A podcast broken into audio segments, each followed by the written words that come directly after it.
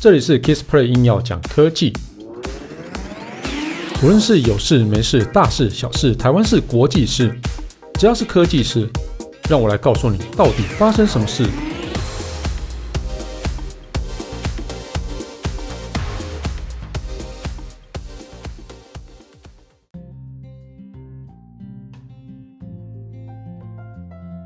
哎，大家好啊！我们又来到了 Kissplay 硬要讲科技的时间呢。哦，大家如果有注意到的话，今天的片头有换了哦。那其实今天这集是第三季的开始哦。那为什么是 Kissplay 硬要讲科技的第三季呢？我也不知道为什么。呃，总之心情好就要去换一个季这样子哦。不过这这呃这一季节目比较特别的哈、我会把这一季节目独立成一个频道来播出。那原本的 Kissplay 硬要讲科技那个频道呢？哦，可能会更新个几集之后呢，那就会把所有的集数全部放在这个新的 Kissplay 硬要讲科技第三季中。那之后第四季、第五季、第六季、第七季，如果有做那么久之后呢，我或许吧，每一季都会开一个新频道，也不一定，对，看心情。好，那总之呢，哈，这一集呢就是第三季的第一集嘛。那我们来讲一个比较有趣的东西，好像只有第开头讲的比较有趣嘛，也不是啦，哈。每一集应该都蛮有趣的，那大家就开始听下去吧。好，那这集要讲的是没有镜头的 iPhone 12 Pro 要价十四万台币这件事情哦。啊，另外一个主题呢，还要聊一下三星也要推萤幕下镜头技术的手机，就来下聊一下这两个主题。那讲到了没有镜头的智慧型手机，你会想到什么？哈，那既然是智慧型手机，我当然不是要聊的是以前没有镜头那种功能型手机。哎，那个不晓得大家有没有用过那个很古早的。那个功能型手机啊，就是一个黑金刚那种系列啊，它当然是没有镜头啦。后续好几款都没有镜头，忘记到哪一哪一代之后，它才有开始有镜头，也忘记哪一支手机开始的哈。如果有网友知道呢，也可以跟我讲一下哦。那你也可以哦，我可能或许之后也会做一集吧。好。那我想到的应该就是很多科学园区的公司啊，哈，为了一些机密的关系啊，所以不准员工哦携带有镜头的手机来到公司哦，哦，所以他们有些品牌就会特制一些无镜头的一个智慧型手机给他们啊，哦，不过今天不是要讲这个，今天讲的是这款是无镜头智慧手机，其实是 iPhone 12 Pro 啊，你会觉得很特别，为什么 iPhone 12 Pro 也有这种无镜头的款式呢？哦，怎么都没有宣传啊？哦，其实不是哦。这其实是来自俄罗斯的客制化奢侈品牌 Cavail，Cavail，哦，这个鱼子酱的意思哦，Cavail，哦，这个鱼子酱公司哦，他们往年啊都会替新的 iPhone 啊，哈，去打造特制的版本，那通常都会以贵重金属啊来去点缀机身啊，啊，我自己看了到上网去看了好几台啊，哈，那都非常的有质感啊，哈。那他把这边改造完之后呢，就是以高价卖给上流人士哦。那我觉得这种呃那么好看的一个机身哦，我这些上流人士或许应该会买单。那事实上应该也是蛮多人买单的啦。那随着苹果推出 iPhone 12系列啊，Cavail 啊这个也推出了多款特制或是刻制化的系列手机啊，其中有一款非常非常的特别哈，它居然是以没有镜头为卖点，而且全球限量只有九十九台。这个到底到底谁会买？我也不知道。总之，我觉得应该还是会有人买单。然后，这款名为 iPhone 12 Pro Stealth 的版本啊，哈并非如往常啊追求那种奢华的材质。讲这样也不对，它其实材质还是蛮奢华的哈。啊，它就重点呢、啊，重点是满足注重隐私的一些族群啊。哈，那这些人呢，可能经常需要出入那种高敏感的场所哦，所以有拍照功能的手机啊，就往往会被禁止携带了哈。所以啊，这时候啊，这支 iPhone 12 Pro Stealth，它便能发挥它最大最大的价值哦，没有镜头哎，对，好啦，那 Stealth 这个意思啊，S T E A L T H 这个意思就是叫做隐秘的意思哦。那它的最大特色是背面的镜头全部消失哦，那取代之的是平整的金属表面，但是为了方便用户啊，手机正面仍然保留了 Face ID 的功能。有保留 Face ID 功能，那是不是也有自拍功能呢？我也不知道哦。那或许镜头也拿掉了，那只剩下 Face ID 的功能也不一定，因为毕竟我没有用过了哈。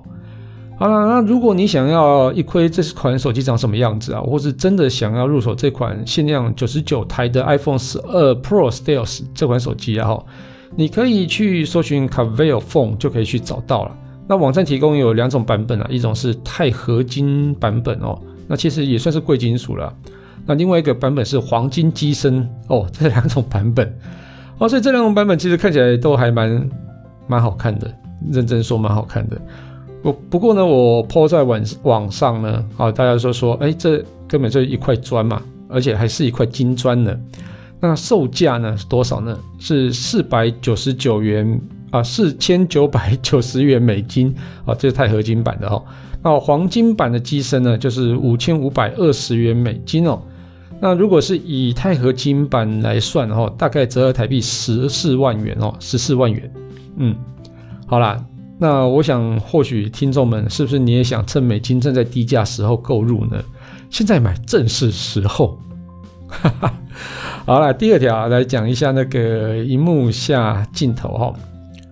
那全球第一款荧幕下镜头啊，其实来自于中国的品牌啊哈。那其实大家也都知道，之前有讲过哈，已经开卖的中兴呢 S20 这款手机哈。那但是我觉得，想必是智慧型手机的大国韩国啊，一定他不想输哦。他说一定后面也可能会有人喊，我不想输给中国，就像我们在喊我不想输给韩国意思一样了哈。所以啊，最近看到韩国大厂三星不落人后啊，计划将荧幕下镜头技术用在下一代的折叠手机上。那折叠手机有哪些呢？啊，Z Flip 嘛，Z Fold 嘛。哦，那到底用在哪一款呢？那根据外媒报道啊，三星打算在折叠手机上的那个 Galaxy Z Fold 3，就是哦，我现在手上用的这一支是 Z Fold 2。那当然，接下来下一代就是 Z Fold 3后啊，它会在上面用最新的那个荧幕下镜头技术，而且是用在内荧幕里面。所以呢，当 Z Fold 3的用户啊翻开主镜啊，翻开主荧幕的时候，就是里面那个大荧幕的时候啊，你就会没有看到任何的刘海啊，或是挖孔。啊，或者是那个零极限的荧幕哈，那原因其实是在这个自拍镜头就会藏在荧幕底下哈，那就会实现真的里面的内荧幕是全荧幕的设计，那真的就像一本书一样。那其实前面我们有聊到啊哈，啊全球第一款真正量产跟开卖的荧幕下荧幕下镜头手机啊，来自于中兴通讯。那刚刚讲过了，S20 5G。那这款手机已经在哦九月的时候已经开卖了哦，在中国开卖。那近期也是在世界各地准备开卖了。那中兴表示啊，他们为了解决各方厂商始终无法解决的这个难题哦，这个其实蛮困难的哦。那为了避免让荧幕下的镜头啊拍照会雾蒙蒙的感觉，所以啊必须要提高荧幕上的呃就是荧幕上这个哦镜头上面那个荧幕啊哈有高的透光度以外啊。还能还要用 AI 来去提高那个拍照的相片的一个清晰度。那据了解所知啊，三星开发中的荧幕下镜头啊，所需要的技术啊，当然就是那个荧幕啊，当然就是 Samsung Display 来开发了。那镜头的感光元件呢，是交由三星系统 LSI 这个部门来去负责哦。那除了硬体开发以外啊，三星其实正在研发一套那个图片的演算法，用来改善啊镜头去捕捉画那个照片的一个画质。因为中间，嗯，我觉得其实在你有那么多层阻隔底下哦，画质一定不会太好的。所以如果它能够真的拍出来是很好的哦，我觉得应该就会开卖了，应该应该是大卖，不是开卖。好了，那个除了荧幕下镜头技术以外啊，那其实之前有讲过啊，Galaxy Z Fold 3啊，它首次将将首次支援 S Pen 的功能啊。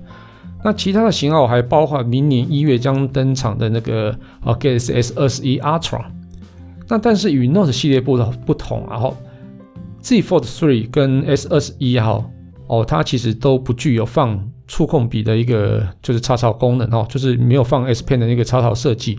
那其实，在使用上，我觉得像就像没有 Note Note 那么方便啊，Note 直接从啪啪这样就拉出来了嘛哦哦，所以我觉得 Z Fold 3跟 S 二十一哦，它用另外的的 S Pen 功能的话，到底会不会受到欢迎呢？